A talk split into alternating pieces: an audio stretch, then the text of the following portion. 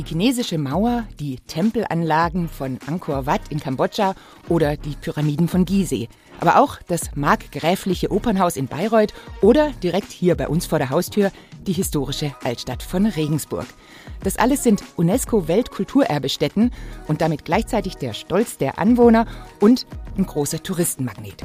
Aber wie sieht's aus mit dem Zwiefachen, mit Spitzenklöppeln oder Kasperltheater? Auch die stehen auf der Liste der UNESCO und zwar als immaterielles Kulturerbe. Was das genau ist und warum das schützenswert ist, darum geht's in dieser Folge des Gasthörer. Hier bei mir im Studio ist dafür Professor Dr. Manuel Trummer. Hallo Manuel. Hallo Katharina. Herzlich willkommen an dich. Ich bin Katharina Herkommer. Schön, dass ihr zu Hause auch wieder dabei seid, hier beim Wissenschaftspodcast der Uni Regensburg. Gasthörer.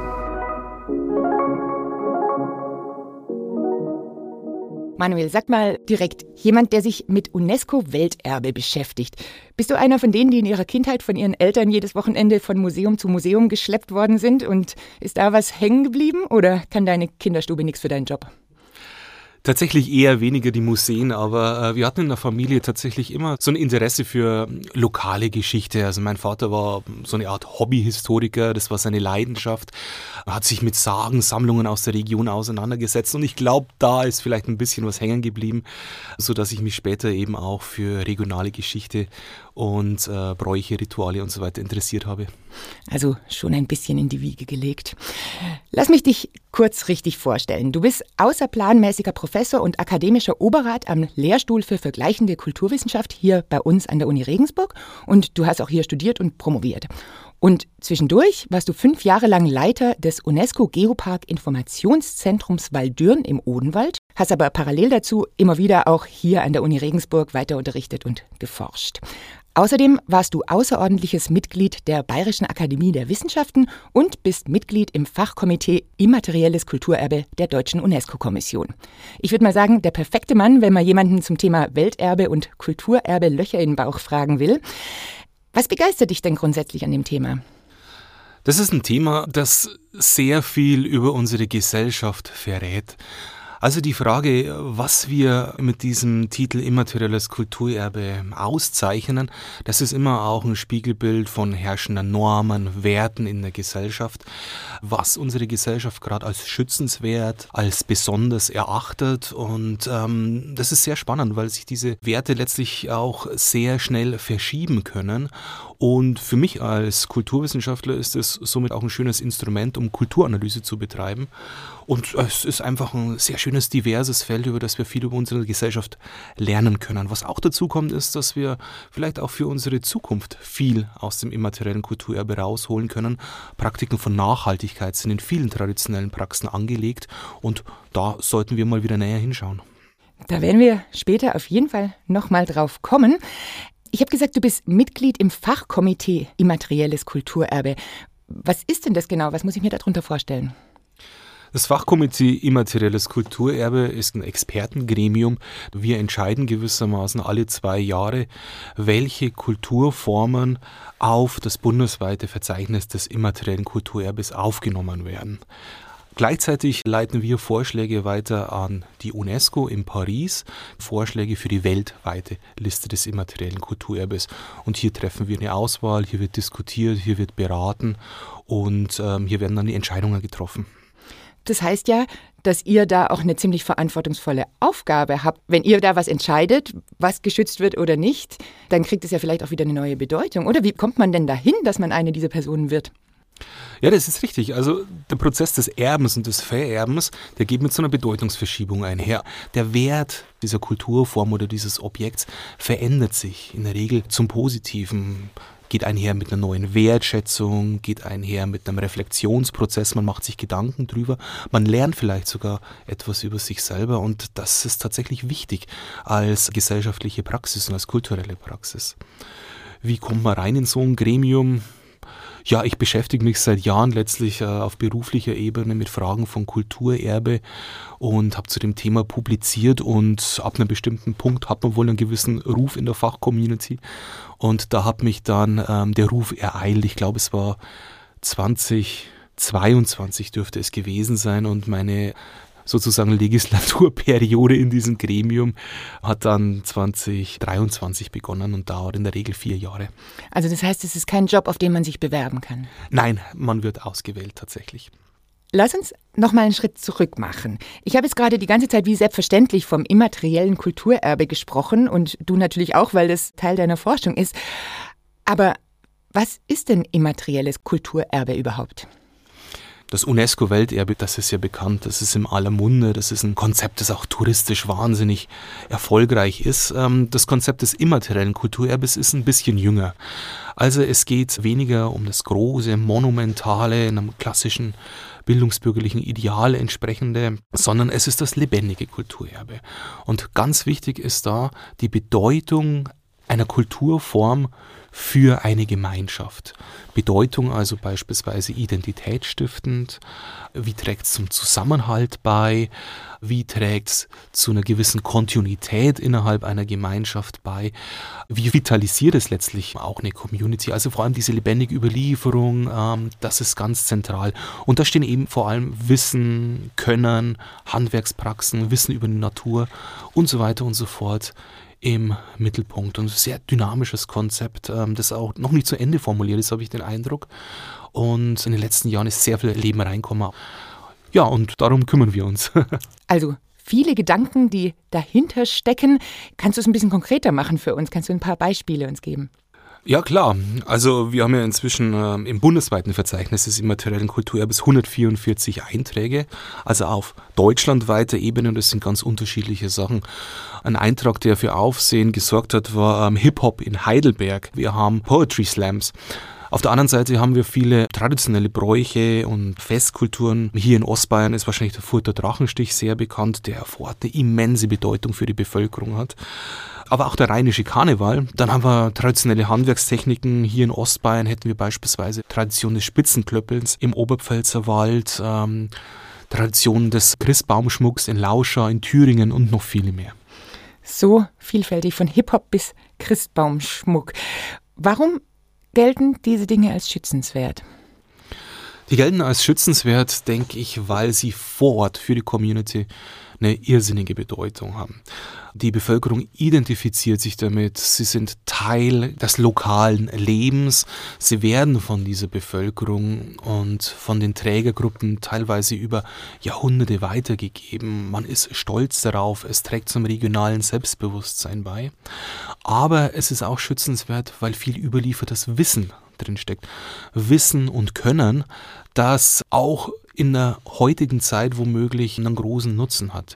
Beispielsweise die traditionelle Wiesenwässerung, das ist eine Praxis, die gerade sehr viel Aufmerksamkeit bekommt, weil wahnsinnig viel Wissen über Nachhaltigkeit in der Landwirtschaft drinsteckt. Und das rückt immer mehr in den Fokus. Und oft lohnt sich der Blick eben auf diese traditionell überlieferten Kulturformen, weil wir dadurch auch viel über unsere Art zu leben und unser Verhältnis zur Welt lernen können, wie wir mit unserer Umwelt umgehen können. Und all das macht diese Formen in ihrer Diversität, in ihrem Pluralismus letztlich schützenswert. Sie sind kurz gesagt etwas Besonderes, auf das die Bevölkerung zu Recht stolz ist, auf das die Trägergruppen, die dahinter stehen, zu Recht stolz sind und das wesentliche Teil ihres Selbstbewusstseins, ihrer Identität ist. Aber du hast gesagt, es geht jetzt nicht darum, was zu schützen, nur weil es alt ist, sondern es muss auch aktiv gelebt werden noch in der Region? Ganz genau, das ist richtig. Das ist übrigens ein Missverständnis, das wir oft haben bei den Bewerbungsprozessen. Also viele Bewerberinnen und Bewerber, viele Trägergruppen bewerben sich mit der Vorstellung, es muss möglichst alt sein. Wir müssen in unserem Bewerbungsschreiben also möglichst eine Kontinuität am besten bis zurück zu den Germanen oder zu den Römern nachweisen. Dann ist es schützenswert das interessiert uns weniger.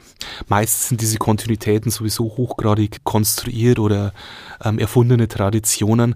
Was wichtig ist, ist die Lebendigkeit. Es sollte ausgeübt sein, es sollte also keinen Show-Charakter haben, es sollte kein kommerzielles Event sein, das nur zu Publikumszwecken dient, sondern wir wollen sehen, es ist ein lebendiges Erbe, das für die Community vor Ort und für die Trägergruppen eine Bedeutung hat, das sie zusammenhält, auf das sie stolz sind, das vielleicht auch die Region ein Stück weit vitalisiert. Das ist einfach was, was ganz, ganz maßgeblich in der Region verankert ist und dort äh, zum Leben in der Region beiträgt. Das ist wesentlich wichtiger als als so eine lange Kontinuität, die bis ins Mittelalter zurück konstruiert wird, was meistens sowieso nicht historisch verifizierbar ist.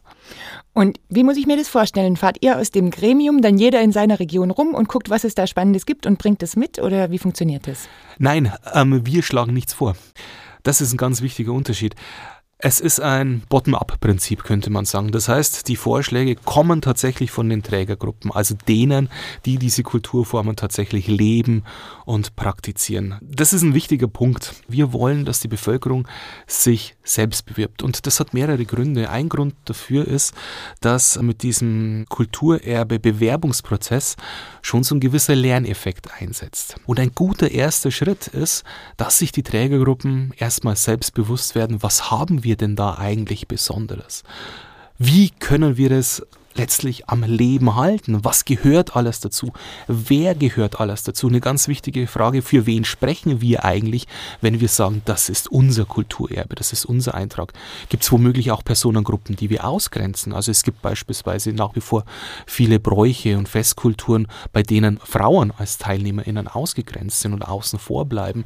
Also es setzt mit diesem Bewerbungsverfahren schon mal so ein kleiner Bewusstseinsprozess ein vor Ort, mit dem hoffentlich dann auch so ein Lerneffekt eingeht. Und damit ist die halbe Miete schon gemacht. Die Bevölkerung vor Ort, die Trägergruppen werden sich bewusst, dass sie etwas haben, das ihnen wichtig ist. Und damit setzt womöglich auch der zweite Punkt ein, nämlich so eine gewisse Wertschätzung. Also die Frage, wie halten wir das jetzt lebendig? Es hat Bedeutung für uns, wir müssen uns darum kümmern. Und da denkt man dann drüber nach, okay, wie machen wir das am besten? Und da entsteht dann vielleicht ein dritter Effekt, nämlich es werden Netzwerke geknüpft.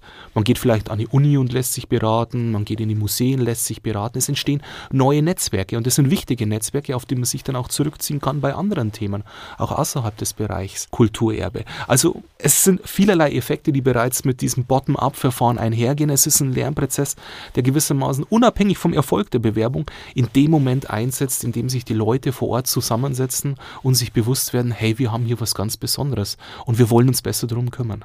Dass wir nicht von oben sagen, hey, ihr müsst das schützen, sondern dass die Bevölkerung selbst sagt, wir wollen uns darum kümmern, weil das ist Teil unseres Lebens hier und das macht uns aus.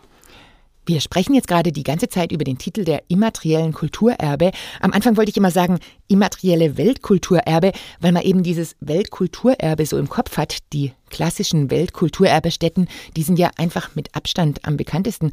Aber es gibt definitiv noch mehr und deshalb habe ich meine Kollegin Margit Scheidt gebeten, sich für uns zu dem Thema ein bisschen schlau zu machen. Die UNESCO ist eine der 17 Sonderorganisationen innerhalb der Vereinten Nationen.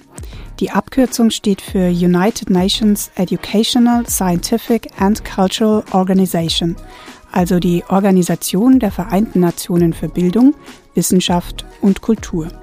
Ihr Sitz ist in Paris. Seit den 1950er Jahren verabschiedete die UNESCO mehrere Konventionen zum Schutz von Kulturgut. Der Anstoß zur eigentlichen Welterbekonvention kam im Jahr 1960. In Ägypten gefährdete damals der Bau des Aswan-Staudamms am Nil Jahrtausende alte Baudenkmäler. Die UNESCO forderte weltweit dazu auf, die Denkmäler zu retten. Tatsächlich wurden mehrere Tempel abgetragen und knapp 200 Meter landeinwärts wieder aufgebaut.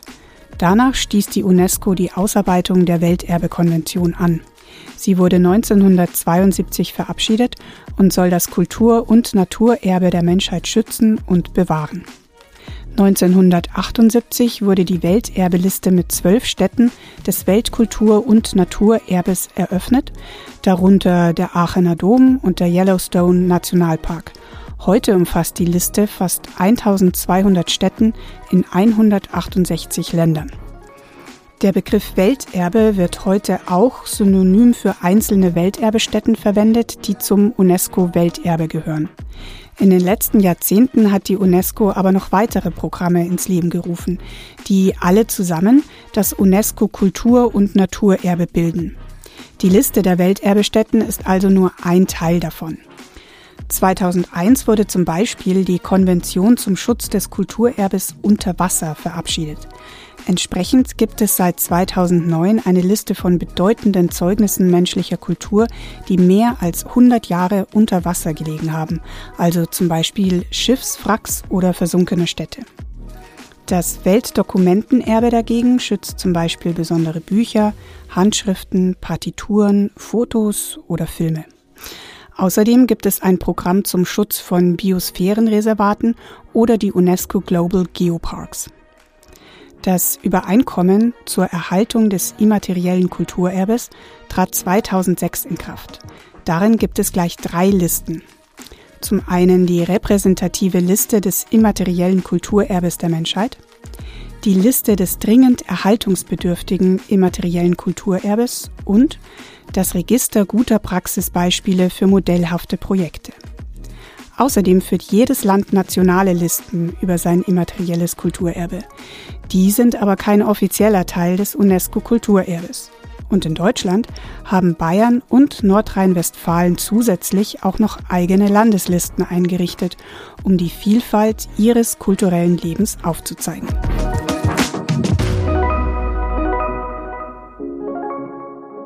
Manuel, du bewegst dich in diesen verschiedenen Ebenen und Strukturen wahrscheinlich im Schlaf, aber das ist schon ein bisschen verwirrend für Außenstehende, oder?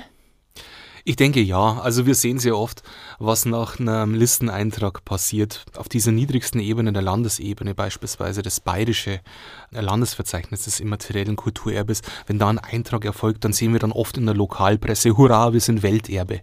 Aber so einfach ist es nicht. Es ist erstmal aufgenommen in das bayerische Verzeichnis des immateriellen Kulturerbes.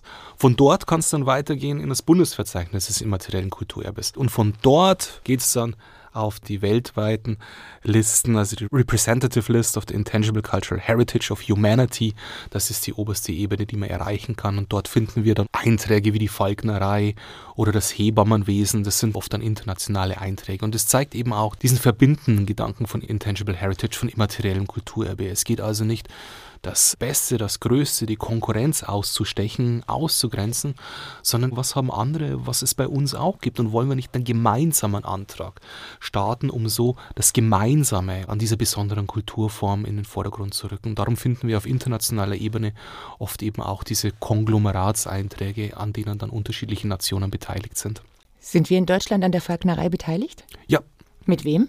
Beispielsweise die Mongolei. Ach was. Ja, genau. Also hier wie dort gibt es eben diese Kulturform. Es ist hier wie dort eine längere Tradition mit einer gewissen identitätsbildenden Kraft für die Praktizierenden.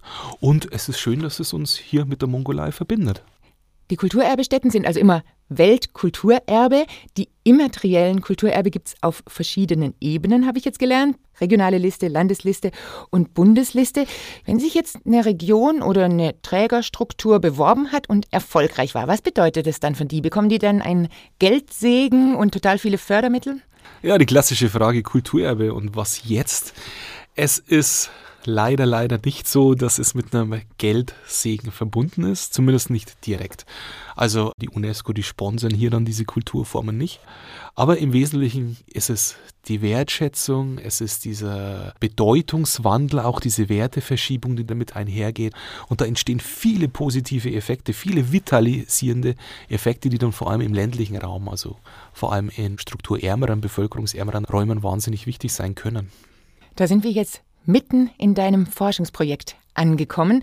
Also dem Grund, warum ich überhaupt auf dich und auf dieses Thema aufmerksam geworden bin. Denn zusammen mit einem Kollegen aus Mainz leitest du ein Forschungsprojekt, das vom Bund gefördert wird zum Thema immaterielles Kulturerbe in ländlichen Räumen. Also du sitzt nicht nur in diesem Gremium und wählst mit aus, sondern du forschst auch darüber. Um was geht's denn in diesem Projekt? Was wollt ihr da rausfinden? Ja, wir wollen herausfinden, inwieweit immaterielles Kulturerbe gerade für ähm, periphere ländliche Räume, also ländliche Räume, die bevölkerungsarm sind, die ärmer sind an ökonomischen Strukturen, ähm, welche Bedeutung immaterielles Kulturerbe hier entwickeln kann. An dieses Projekt dahinter steht das Bundesministerium für Ernährung und Landwirtschaft, eine Förderlinie, die nennt sich Faktor K. Und was das Ministerium in dem Kontext interessiert, ist, inwieweit so ein sanfter Standortfaktor wie Kultur oder Kulturarbeit tatsächlich auch vitalisierendes Potenzial hat in eben peripheren ländlichen Räumen. Und wir untersuchen genau diese Frage eben durch diese Brille des immateriellen Kulturerbes. Wir wollen also herausfinden, inwieweit ein Listeneintrag positive Effekte vor Ort zeitigen kann. Wenn ja, welche und wie stellt man es an? Welche Bedingungen müssen gegeben sein? Wenn nein, Woran liegt es? Woran hapert es hier? Ähm, hapert es an der Kommunikation? Hapert es an der Beteiligung? Fehlt hier irgendwo Wissen und Expertise? Gibt es erhöhten Beratungsbedarf? Und so wollen wir herausfinden, inwieweit eben über immaterielles Kulturerbe beispielsweise die Resilienz von so einer ländlichen Region gestärkt werden kann, also die Fähigkeit, sich inmitten dieses umfassenden Transformationsprozesses, in dem sich das Land befindet, behaupten zu können oder vielleicht sogar neu aufstellen zu können. Darum geht es uns. Und wie geht ihr da vor? Ich meine, ihr könnt ja wahrscheinlich nicht alle 150 immateriellen Kulturerbe in Deutschland anschauen. Das ist richtig. Wir haben eine Auswahl getroffen. Äh, wir haben uns sechs Einträge im Bundesverzeichnis vorgenommen, auf unterschiedliche Bundesländer verstreut, weil nämlich die Governance, also die kulturpolitische Verwaltung des immateriellen Kulturerbes von Bundesland zu Bundesland sehr unterschiedlich sein kann. Und das kann ein Faktor sein, der über Erfolg oder Misserfolg letztlich entscheidet und der unterschiedliche Folgen nach sich ziehen kann. Wir haben in Bayern den Eintrag die Oberpfälzer Zeugelkultur als Beispiel, in Thüringen den Lauschauer Christbaumschmuck, auch eine strukturarme Region. Und wir haben in Hessen den hessischen Kratzputz als Handwerkstechnik. Hessen ist beispielsweise ein Bundesland, das sehr schwach ausgeprägte Verwaltungs- und Organisationsstrukturen hat im Bereich des immateriellen Kulturerbes. Ähm, insofern denke ich, dass wir hier völlig andere Ergebnisse kriegen, als wir es aus Bayern kriegen. Ja, und die Mainzer Kollegen, Professor Ulich und Leonie Schäfer, seine Kollegin, die schauen sich die Wiesenwässerung an, Queichwiesen, Rheinland-Pfalz, eine ganz interessante Form von landwirtschaftlichem Wissen, die jetzt wieder unheimlich relevant wird und international nachgefragt wird. Ähm, sie schauen sich an den rheinischen Karneval und in Mecklenburg-Vorpommern noch eine Kulturform. Wie gesagt, meine Kollegin Rebecca Koller und ich, wir konzentrieren uns auf Bayern, Hessen und Thüringen und die Kollegen in Mainz machen die drei anderen Bundesländer. Also quer über die Republik verstreut. Lass uns mal die Zeugel Kultur nehmen, weil die uns so schön nahe liegt. Ist die schon aufgenommen oder ist die noch im Bewerbungsprozess? Die ist tatsächlich aufgenommen. Sie ist ähm, aufgenommen ins Bayerische Landesverzeichnis und von dort ging es dann weiter ins Bundesverzeichnis, wo sie tatsächlich auch aufgenommen wurde. Also die Oberpfälzer Zeugelkultur ist die genaue Bezeichnung. Und was zeichnet die aus? Was macht die so schützenswert?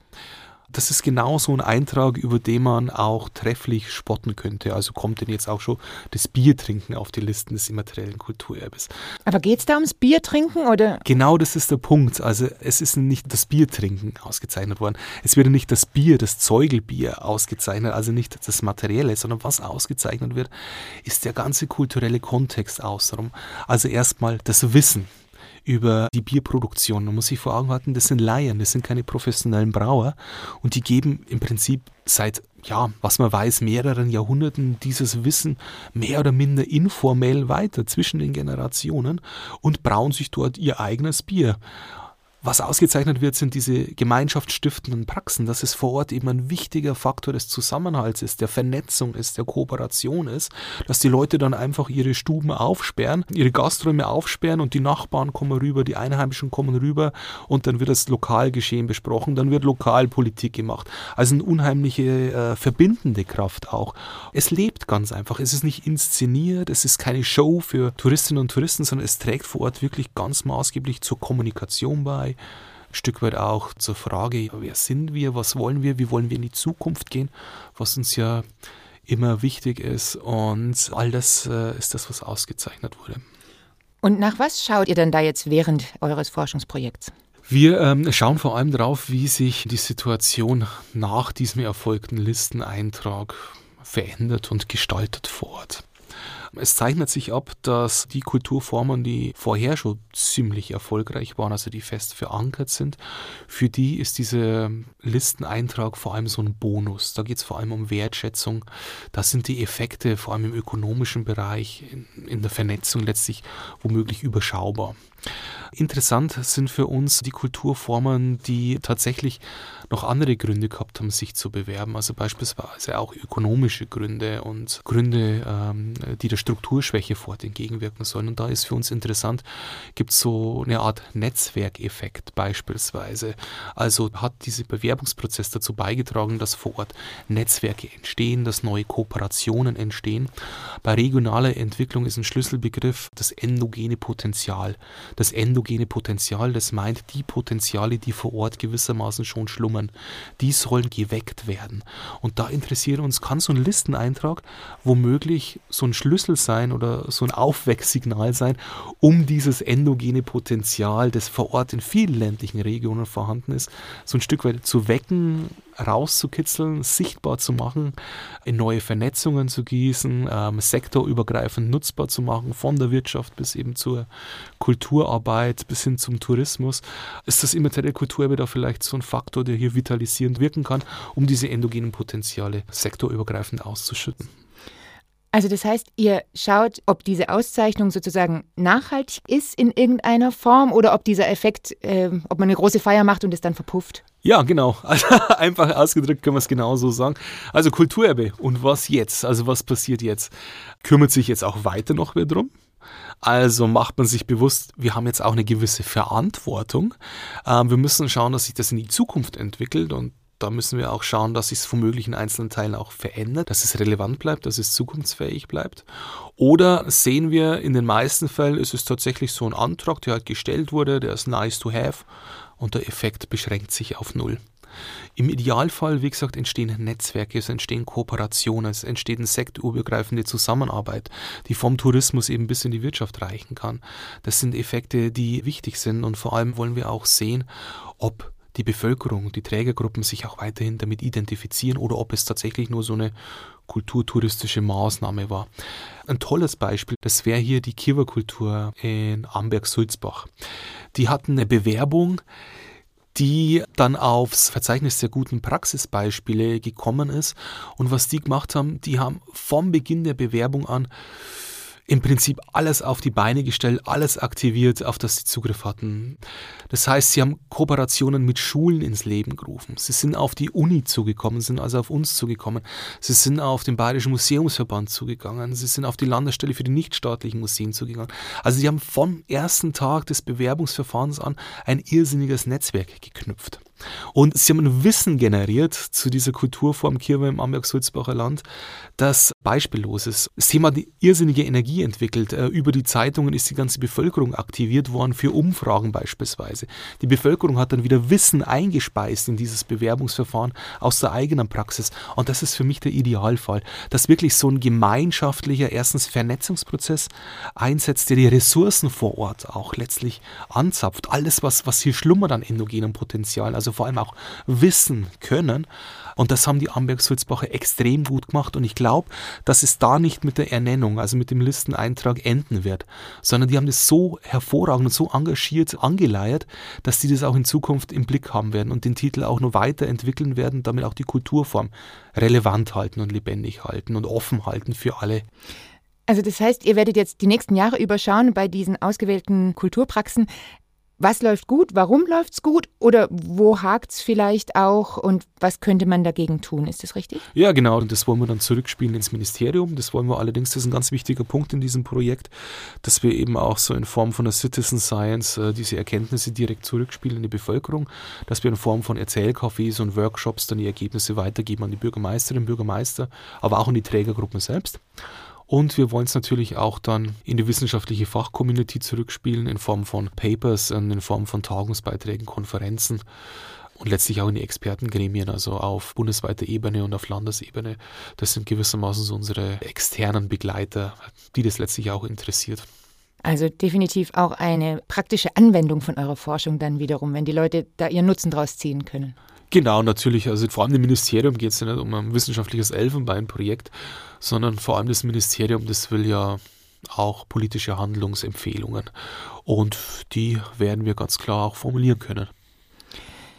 Ich habe mir bei der Vorbereitung überlegt, es geht zwar um Living Heritage, also um das, was in der Bevölkerung gelebt wird, aber irgendwie kann man doch auch ein bisschen auf die Idee kommen zu sagen, es ist ja schön, wenn die Leute so stolz sind auf ihre Bräuche und die auch weiterleben, aber es sind ja doch oft auch ziemlich lokale Sachen und irgendwie wirkt es dann auch so ein kleines bisschen so, als würde man damit vor allem so einen gewissen alten Patriotismus bedienen, so ein extremes Mir sein Mir, wie man hier sagen würde. Und wir haben das halt schon immer so gemacht und deswegen ist es toll. Auch die UNESCO-Weltkulturerbestätten sind nicht frei von Kritik. Dazu nochmal meine Kollegin Margit Scheidt. Die Auszeichnung zum UNESCO-Welterbe bedeutet touristische Aufmerksamkeit und entsprechende Einnahmen. Aber die Liste der Welterbestätten war in den ersten Jahrzehnten sehr stark eurozentristisch geprägt. In Europa wurden Regeln aufgestellt, was und wie ein Kulturerbe zu sein hatte, und diese Regeln trafen auf europäische Bewerbungen dann natürlich sehr viel besser zu als auf internationale Einreichungen. Dazu kam, Europa und Nordamerika hatten im Gegensatz zu anderen Weltregionen die Mittel und das Know-how für viele erfolgreiche Bewerbungen. Entsprechend stieg vor allem die Zahl der Welterbestätten in Europa immer weiter an. In den 1990er Jahren versuchte die UNESCO gegenzusteuern. Das Konzept wurde reformiert. Der Begriff Welterbe wurde weitergefasst, Kulturlandschaften einbezogen, gelebte Traditionen bekamen mehr Gewicht. Die Aufnahme von immateriellem Kulturerbe ist ein Beispiel dafür. Für Christoph Brumann vom Max-Planck-Institut für ethnologische Forschung in Halle ein wesentlicher Schritt. Er sagt, die UNESCO hat sich dem ethnologischen Verständnis von Kultur angenähert, also weg vom Meisterwerk und von Artefakten der Eliten hin zum Alltagsleben und seinen Spuren. Trotzdem bleiben die Welterbestätten weiter ungleich verteilt. Ein Grund dafür, der Status als Welterbe bringt zunächst einmal kein Geld ein. Ein Staat verpflichtet sich mit der Auszeichnung aber zum Erhalt der Städte und muss für die Kosten selbst aufkommen. Für ärmere Länder oft ein Problem. Ein weiterer Kritikpunkt am Modell sind überholte koloniale Strukturen und ihre Auswirkungen auf die Bevölkerung vor Ort. Ein Beispiel die berühmten Tempelanlagen von Angkor in Kambodscha. Die Bevölkerung sammelt dort seit jeher Feuerholz und Waldfrüchte, züchtet in der Anlage Fische und lässt Vieh dort weiden. Auch religiös ist es für die Einheimischen ein lebendiger Ort. Die Menschen möchten dort beten und neue Tempel bauen. All das verbieten die kambodschanischen Denkmalschutzbehörden jetzt, weil sie die Regeln der UNESCO sehr streng auslegen. Der Welterbestatus führt gerade im globalen Süden also oft dazu, dass sich Menschen eingeschränkt und bevormundet fühlen, dass sie von ihren Welterbestätten entfremdet oder sogar ausgesperrt werden, um stattdessen stetig wachsenden Touristenmassen Platz zu machen. Aber auch innerhalb Europas gibt es Konflikte, denn die Vorgaben der UNESCO kommen oft moderner Städteplanung in die Quere. Der Bau der Waldschlösschenbrücke hat Dresden zum Beispiel seinen Welterbetitel für die Elbauen gekostet. Die Aberkennung führte international zu Diskussionen.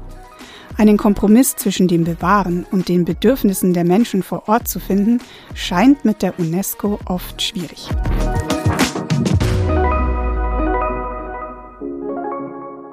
Den gewachsenen Eurozentrismus auf der globalen Ebene der Welterbestätten werden wir hier nicht lösen. Lass uns zurückkommen ins Lokale, Manuel. Ist die Kritik, die ich vorher aufgebracht habe, gerechtfertigt? Befördern die immateriellen Kulturerbe hier bei uns was Altmodisches, vielleicht was Deutschtümelndes irgendwie? Die Kritik, die steht letztlich schon seit 2013 oder früher im Raum als es mit dem immateriellen Kulturerbe in Deutschland losging. Also die Befürchtung, dass damit gewissermaßen so ein neuer Folklorismus einzieht, der wieder das Heimattümel in den Vordergrund stellt, kann ich nicht zu 100 Prozent unterschreiben. Ähm, wir sehen zwar vor allem auf lokal, kommunal, Regionalebene immer wieder Versuche, beispielsweise von Bürgermeistern, Landräten und anderen politischen Akteuren, so die eigenen Besonderheiten in Form von Anträgen in den Vordergrund zu stellen, um eben so das lokale Selbstbewusstsein, dieses Mir sei mir, wie du es genannt hast, eben äh, zu stärken. Aber wir haben da schon ein waches Auge drauf, dass es eben nicht exklusiv und ausgrenzend wird. Also uns ist wichtig, dass es eben nicht repräsentativ nur für eine Gemeinde beispielsweise ist, die versucht jetzt sich gegen ihre Nachbargemeinden durchzusetzen. Es soll nicht darum gehen, dass man die anderen aussticht mit einer möglichst alten Kulturform, sondern wir wollen, dass die sich zusammensetzen und einen gemeinsamen Antrag formulieren, der dann repräsentativ ist für viel mehr Menschen, als es so ein einzelner Vorstoß sein könnte, das zum einen. Zum Zweiten, ähm, das regionale Mir Samir, das würde ich auch nicht so scharf formulieren.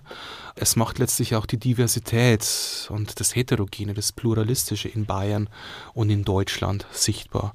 Also so eine Liste mit inzwischen 144 Einträgen oder ein bayerisches Verzeichnis mit sehr vielen Einträgen.